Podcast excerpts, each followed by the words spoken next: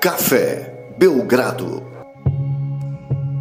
Amigo do Café Belgrado, 13 terceira edição do podcast Café Belgrado, pouco mais de um mês aí, desde que Lucas Nepomuceno e eu começamos esse novo projeto do Café Belgrado, tentando emplacar essa nova mídia aí que, que tanto sucesso tem feito ao redor do mundo e também aos poucos no Brasil vem sendo bastante disseminado, para falar um pouco de basquete, falar as histórias que a gente tem para contar ou para analisar e tudo mais. E essa edição, 13 terceira, ela é uma continuação da 12 segunda com o Luiz Felipe Lemes, o International Scout do Boston Celtics, ex-jogador. E dessa vez, como na primeira edição, que já ainda está disponível nas plataformas que a gente disponibiliza o podcast, nós falamos bastante sobre a sua carreira de jogador, tanto na NCAA quanto no NBB, contamos bastante das suas histórias, teve uma repercussão bem legal. Agora nós tratamos mais do seu pós-carreira, é, em como é seu trabalho com Adidas, como é o seu trabalho de base, é, digamos, para acompanhar os jovens jogadores, como é o seu trabalho de olheiro em competições internacionais, quando que os jovens começam a despontar, quando eles começam a atrair, quando eles começam a atrair a atenção da NBA, é, falamos também um pouquinho da geração aí brasileira que não pôde disputar o Mundial por conta dos embrólios da FIBA com a CBB, na verdade o contrário, né, da CBB com a FIBA. É, então ficou bem legal essa, essa edição que segue na sequência. Antes disso, eu queria só agradecer a audiência que está muito bacana, é, muita gente participando, muita gente dando retorno. É, as estatísticas também que a gente recebe dos agregadores é, é são muito animadoras. Então isso só faz a gente mobilizar cada vez mais. E se você está ouvindo não, é, pela primeira vez, é, eu queria dizer que esse, esse podcast, eu não sei por onde você está ouvindo, ele está disponível em vários canais distintos. É, se você não gosta de podcast, não tem esse costume, é mais fácil ouvir pelo SoundCloud, que você simplesmente entra lá no link e ele já começa a tocar e tem os últimos cinco podcasts sempre lá. É, para você que não gosta nem de, de ficar no SoundCloud, mas gosta de baixar um MP3, como antigamente, é, a gente tem cuidado de deixar o arquivo disponível é, na, no nosso blog, o cafébelgrado.wordpress.com. É, aos poucos, é, essa, esse arquivo vai sendo abastecido. Para você que já cons consegue melhor lidar com isso, já sabe mais sobre podcast, já tem esse costume, a gente, a gente tem ele disponível em várias das plataformas, no iTunes, no SoundCloud, como a gente já falou, no Castbox, no Stitcher, no Podchaser, no Podcast Addict, no Listen Notes. Alguns fomos nós mesmos que, que cadastramos, mas a maioria não, né? Muitas dessas plataformas eu nem conhecia e fiquei conhecendo sabendo que as pessoas estão vindo de lá nos ouvir, o que deixa a gente muito feliz. Então, é, o podcast é uma, uma ferramenta, para quem não está tá se acostumando ainda, é uma ferramenta interessante, porque ela permite que a pessoa é, consuma conteúdo ligado ao basquete sem estar necessariamente na frente do computador ou lendo no celular. É, pode, por exemplo, ouvir no carro, ouvir na academia, ouvir é, fazendo faxina em casa, é, enfim, é, ouvir diri dirigindo para o trabalho, vou voltando do trabalho no trânsito, no, na, na, nos transportes públicos aí tudo mais. Então a gente fica muito feliz aí pela, pelo retorno e espera que isso só cresça. É, hoje, sábado, 11 de novembro, quando essa edição está indo para o ar. Hoje é o último dia da mostra Cinefute em São Paulo. Para quem não, não sabe do que se trata, é, no podcast número 11 nós gravamos com o Antônio Leal, o coordenador da mostra, é, e hoje, é o, hoje sai o resultado dos, dos, vencedores do festival e tudo mais. Então ouve lá o podcast que ficou bem legal também. A gente também tem aí um bate-papo bacana com o João Lima, o coordenador do. É, o criador do MLB Brasil, um site que marcou época aí na cobertura de beisebol no país. Falou bastante de beisebol, falou também do Los Angeles Lakers, que ó, fizemos uma análise aí do novo momento da franquia. Então, quem puder, ouça esses podcasts que estão bem bacanas. E, claro, ouça esse agora do Luiz Felipe Lemes, que contou bastante coisa aí, foi um bate-papo bem legal que segue na sequência. Uma continuação do 12 então nós, é, nós começamos falando do seu término de carreira e chegamos aí até o seu atual momento como International Scout do Boston Celtics. De vários projetos que hoje mudaram completamente ou nem existem é. mais, né? Então a gente fala assim, é, nossa, o Limeira era muito assim, ah, o Joinville ganhou de Limeira. Quem começou a acompanhar a NBB agora vai falar, ah, grande coisa. Não, não é. É, é que não, é que o Limeira é. era muito pesado, né? A gente falou aí do é. Minas, o Minas numa época que foi dominante, hoje o Minas já tem uma claro. proposta mais modesta, né? Então, é, os times que continuam também mudam muito a força de investimento, né? E os times que vão ficando pelo caminho, né? Esse ano Brasília, a gente falou de São é. José. É, o Limeira, que a gente acabou de comentar, né? Então tem muita. Isso é uma coisa que, que nos entristece mesmo. E, de alguma forma, essa instabilidade do basquete brasileiro fez que você antecipasse o final da sua carreira, Felipe? Sim, com certeza. Eu até ia falar para você agora, porque isso, além de dos times acabarem, isso é ruim para o atleta, né? Que você nunca sabe o, o próximo ano.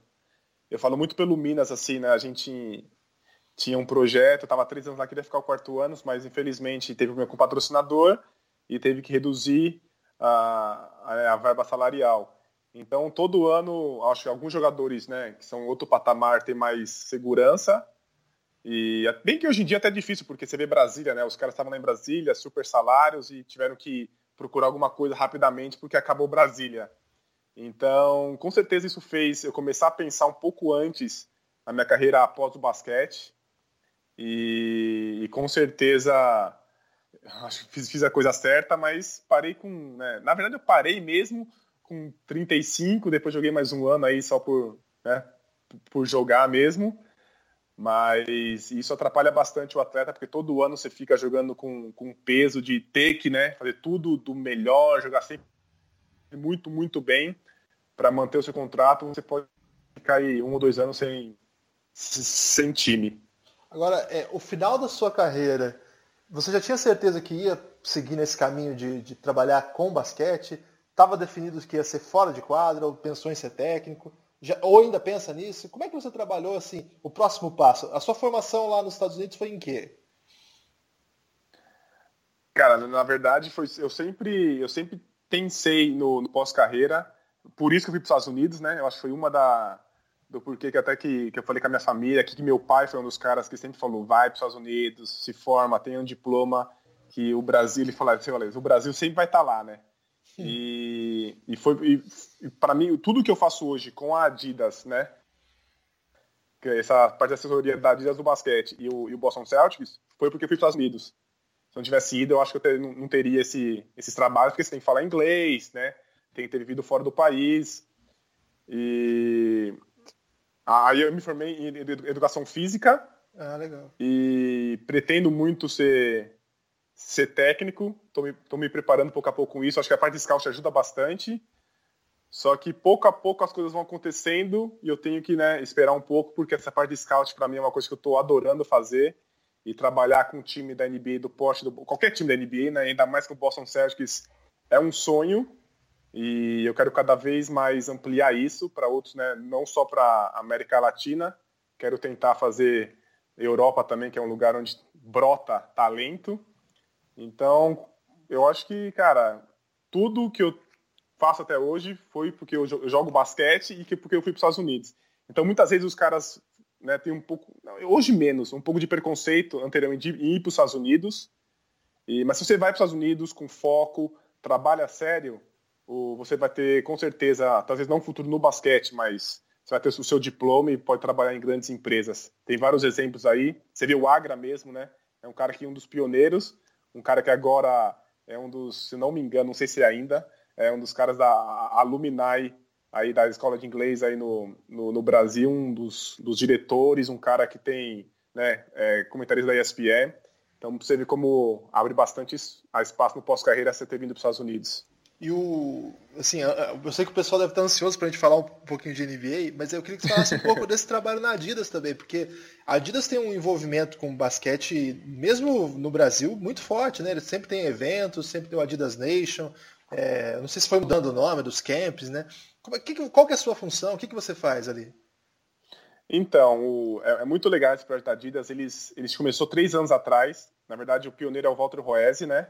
E a Adidas entrou em contato com o Walter querendo voltar para o basquete. Eu acho que a Adidas ficou muito tempo, né, sem, sem estar no basquete e nós temos um projeto que é com players, né, é, patrocinar os jogadores.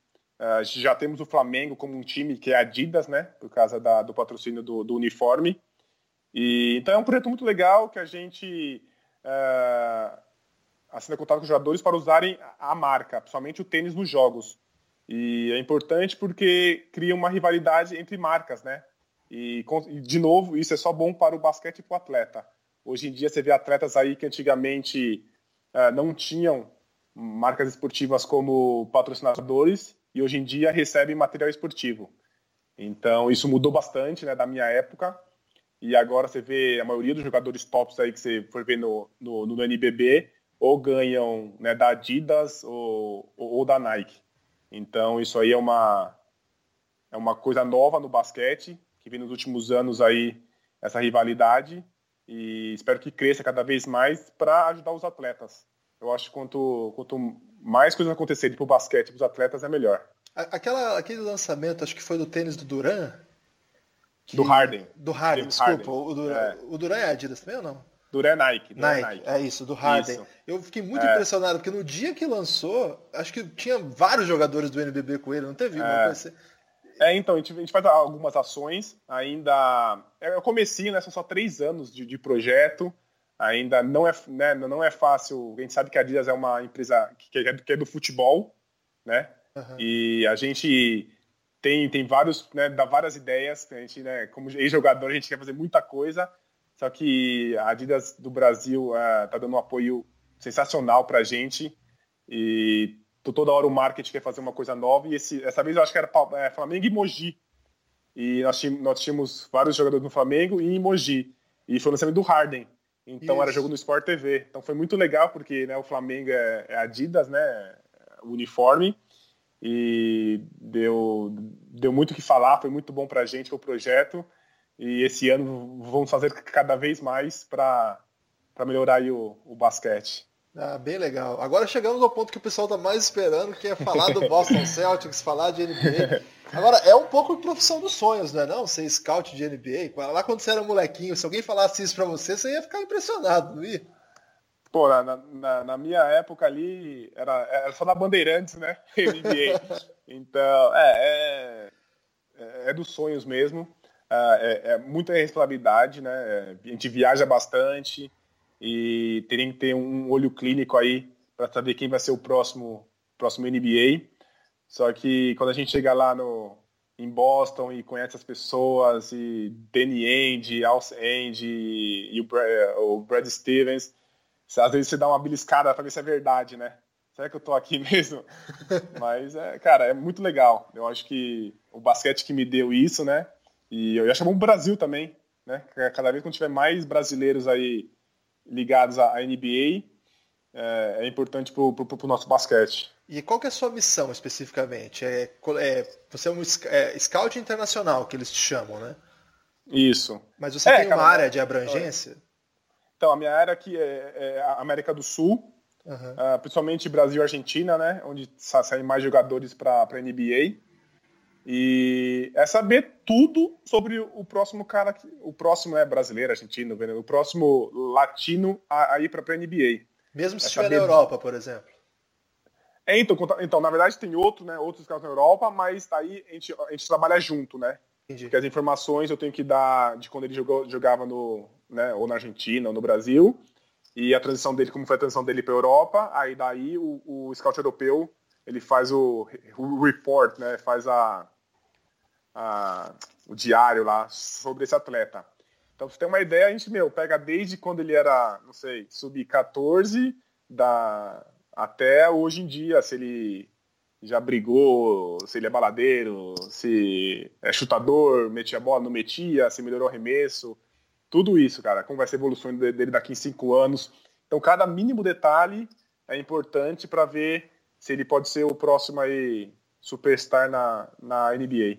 E, em geral, assim, o, aonde que se observa esses jogadores? É nos campeonatos, por exemplo, vamos falar do Brasil e Argentina.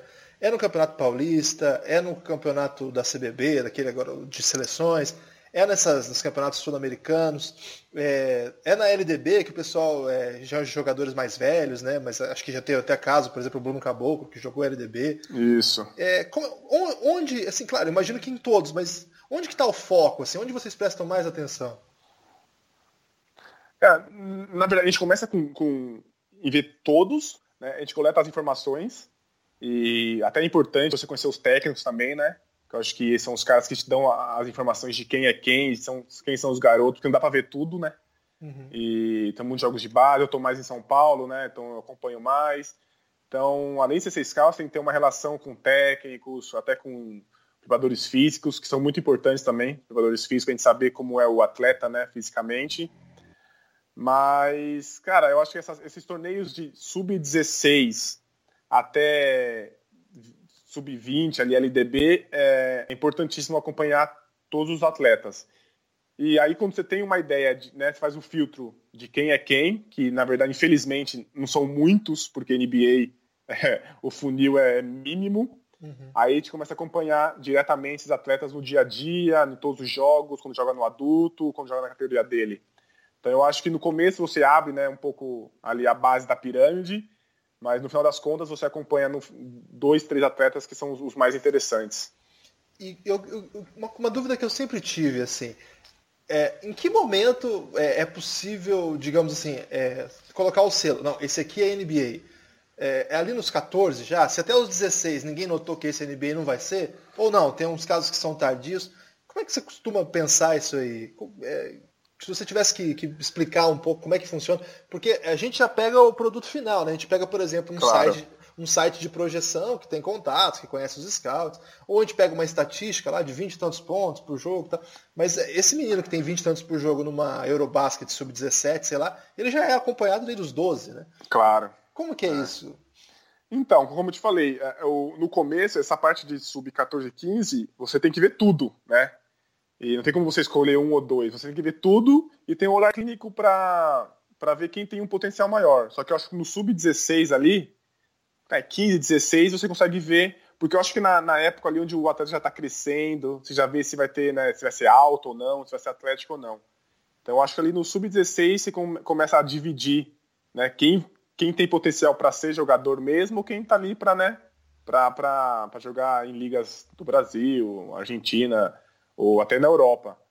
Então acho que no sub-16 ali é o momento que você consegue mais botar um selo, né, uhum. de, de, de, de, prospect. Só que o caminho é longo, cara. Você vê, são poucos, como é o jogador do Real Madrid, o Doncic. Doncic, é, Doncic, Luca Doncic lá, são poucos como ele. O cara é, é sensacional, são, acho que em 10 em 10 anos você acha os caras de 17 anos fazer o que ele faz hoje em dia. Então, isso aí é fácil, isso aí eu, eu é NBA, isso aí é, o selo vem, o selo vem um pouco maior.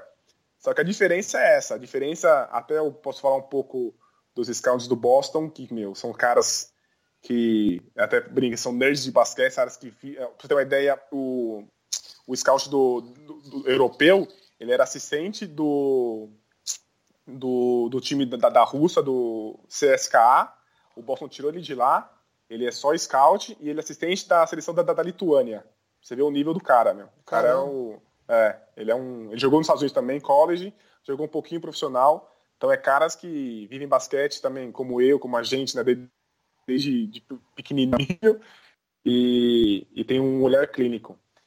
Então, e... acho que a diferença é essa. É você saber 16 anos, você sabe a diferença saber quem pode ser. E aí você, você até surpresa se vai ser ou não. Agora, a questão da altura, é, é a altura, digo, é, as, as, capacidades físicas em geral, elas, elas excluem alguém imediatamente? Por exemplo, tem um menino fazendo 30 pontos por jogo num campeonato de alto nível, vamos dizer, é, um campeonato argentino sub-16, sub e ele tem 15 anos, é. mas ele é um anãozinho, ele é um pampazinho. Assim. Você quer que quebre o sonho de alguém, né? Ou quebrar um sonho é. de uma criança hoje. e aí, você acha que isso, assim, é, já, principalmente para um, um, prospecto internacional, porque a gente sabe que nos Estados Unidos tem muito, mas aí é o, funil, o funil é de outro, de outro nível, claro. né? Isso é determinante? É. Ou, ou, como, é que, como é que eles trabalham isso com vocês, dizendo, olha, a partir daqui nem olha, tem alguma coisa nesse sentido? Digo, não é determinante. Mas uhum. eu acho que culturalmente o basquete não é um, um, jogo de baixinho até você ver o Isaiah Thomas tá a jogar. ah, entendeu? Então, é, então, mas mesmo assim ele foi o último do draft, né? Você vê como é, como é difícil um cara pequeno jogar na NBA. O, você pode ver o Campar hoje em dia, um, um cara que joga muito no Real Madrid. Eu acho que pode ter uma chance na NBA futuramente, mas ainda não teve a chance.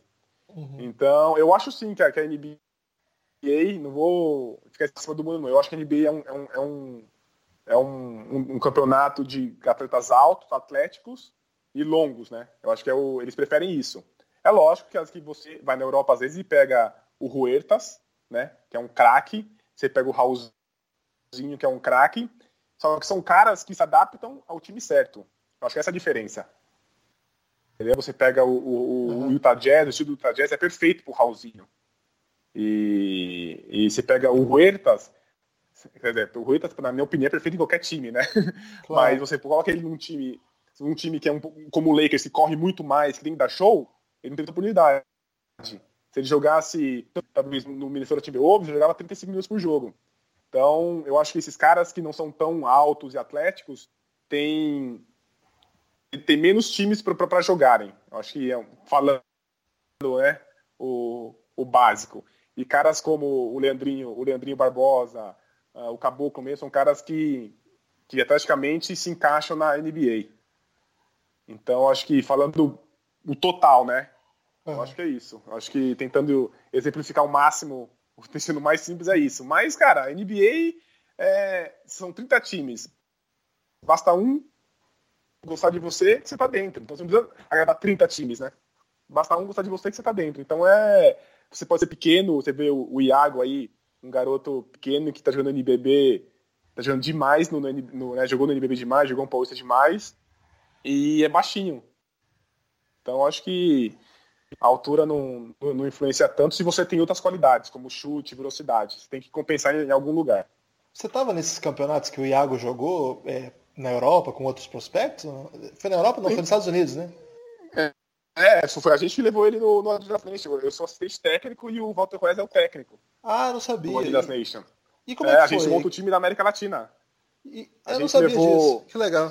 É, é, a gente já é o terceiro ano, a gente leva, é, é, chama Adidas Global Nations, e tem um time da América Latina, um time da África, um da Ásia e quatro ou cinco dos Estados Unidos. E aí eles jogam cinco dias direto ali, dois jogos por dia. Cara, vou te falar, esse ano foi o melhor time que a gente, jogou, que a gente levou até hoje. Uh, Walter mesmo que está mais tempo, falou isso. Uh, era o Iago, o Galvanini, que é um excelente jogador também, o Maicon, pivô de Bauru, o Danilo, a ala do Pinheiros, uh, o João, que é o pivôzão do, do Flamengo. Esqueci mais alguém? Vou me matar se esqueci mais alguém. É, acho que são esses. Mas basicamente esses caras. Aquele que é filho de, de um africano, não tem um. O Xundu, né? Então, é. Ele é o Michael. É, ah, ele. Tá, ele é o Michael. Michael. Ah, tá. Cara, e eles jogaram demais. A gente, a gente não foi pra final contra o time do. Como é do cara da. tá dominando a High School agora? É super atlético, um garoto. Ah, eu sei quem que é. Depois eu lembro o nome dele. É, só, não, só não fomos pra final contra ele porque, hum, infelizmente, o nosso time tinha um problema. A gente jogava de manhã muito bem e o jogo da tarde, como tinha pouca folga, eles, eles sentiam muito, porque não estão acostumados. É normal, né? uhum. né? Os americanos jogam 10 jogos por dia, não estão nem aí. Nossos jogadores já eram né, já estavam meio que jogando profissional, já tinham aquele negócio de manhã uma coisa, à tarde forte. Então a gente jogou na nossa semifinal gente, na tarde, no mesmo dia que a gente jogou do primeiro lugar na, de manhã. Aí nosso time sentiu muito e perdemos de dois pontos pro time da Austrália, da Oceania. Infelizmente, era pra jogar da final. É um bom time. Só que também. o Iago foi muito bem. Muito bom, muito bom, muito bom. E o Iago foi muito bem, jogou de pau a pau com os melhores é, armadores da high school do, dos Estados Unidos, pôs o nome dele no radar, né, para quem não conhecia ele. O, é, o Maicon também foi dominante, jogou muito, muito bem. Galvanini também um 4, que é 3-4, né? Mete bola, vai lá bem pro Atlético, que é um jogador diferenciado também, que a gente não tem muito no Brasil, esse estilo dele, né? Que é um cara que joga de 3-4 ali, canhoto. E o Danilo, que é um, que é um lateral estilo das antigas, né? Estilo Chuí, que é aqueles caras que tem um arremesso bonito, de dois ali, um cara leve. Então, cara, foi sensacional. Acho que botou o nome dos meninos no radar aí para quem não conhecia os garotos. Olha aí, ó, para quem tá meio desanimadão aí com as nossas últimas campanhas, porque a gente tá, a gente tá numa é. fase meio triste, mas a, o futuro pode ser não, bom. É né? verdade, né? cara. É verdade, foi incrível. Essa Nations foi incrível para esses garotos. Saíram em várias matérias dos Estados Unidos. Adidas mesmo, global, todo mundo elogiando os garotos, porque foi sempre difícil jogar contra os times americanos, né? São os tops da high school, né? Pois é. Não, não, é, não são qualquer um jogando lá. E esses caras jogaram de manhã à tarde, jogaram forte e foram para cima. Foi, foi muito legal, cara. Me deixou muito feliz aí em ver esses garotos com potencial jogando esse pau a pau com os americanos. E é aquela geração que não pôde jogar o Mundial por conta das restrições que a FIBA impôs à CBB, então não tinha nenhum parâmetro né, nessa, nessa idade ainda de enfrentamento. É. Então é legal. Eu, eu não, quando eu preparei a pauta, eu nem sabia que você tinha participado não. dessa. Ah, infelizmente. Eu vi esses garotos no Chile, eu fui na Copa América no Chile, quando eles classificaram, eu estava lá, né, na, no, fazendo scout pelo, pelo Boston. E, e dali a gente tira também os garotos pode das Nation, né? Então, às vezes eles acham que a gente só tá olhando na NBA e tal, mas a gente também vê um pouquinho para Pode das Nation, que faz parte uhum. também da, do, da gente fazer scout também. E esse time que foi campeão do Sub-14, é, que é, foi treinado pela Telma, você já chegou a acompanhar? Tem, tem meninos promissores ali? Então, eu, alguns eu já tinha assistido em São Paulo, e, e eu sei, eu vou, tipo, falar alguns nomes até ficar chato, porque os outros eu não, eu não conheço, uhum. né? Não, não vi jogar ainda. Mas eu, eu, já vi o Rodolfo, que é um garoto que joga de 4 ali, que pode ser um 3, um garoto do Espírito Santo, que é muito bom jogador.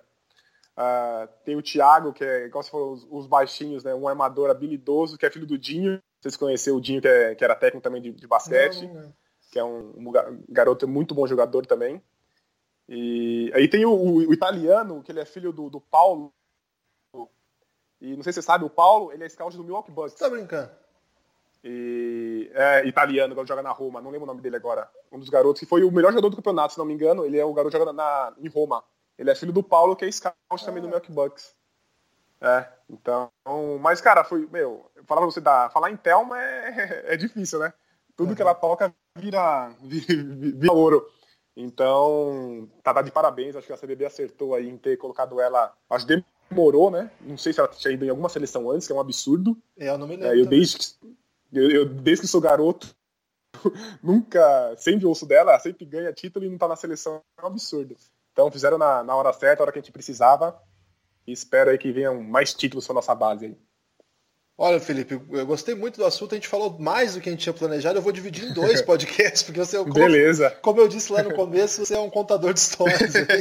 eu vou então repartir a primeira parte sobre a sua carreira, sobre o basquete nacional, contar um pouco dessas histórias, e a segunda eu vou tratar esse do, do final aqui da, da sua carreira pós-jogador e de, de olheiro e tudo mais. Eu queria te agradecer, foi muito legal o, o papo. Que aí, é isso. Obrigado a você, cara. É sempre bom conversar aí. Falar de basquete é bom, né? Ah, é bom sempre demais. bom falar de basquete. Qualquer coisa é só. É, é bom demais, cara. E parabéns aí, cara. Eu acho que. Valeu. É sempre legal você ter gente falando de basquete. A gente sabe que não é fácil trabalhar nessa, nessa área com basquete. O pessoal ainda não, não dá o valor devido. Pois mas é. parabéns aí.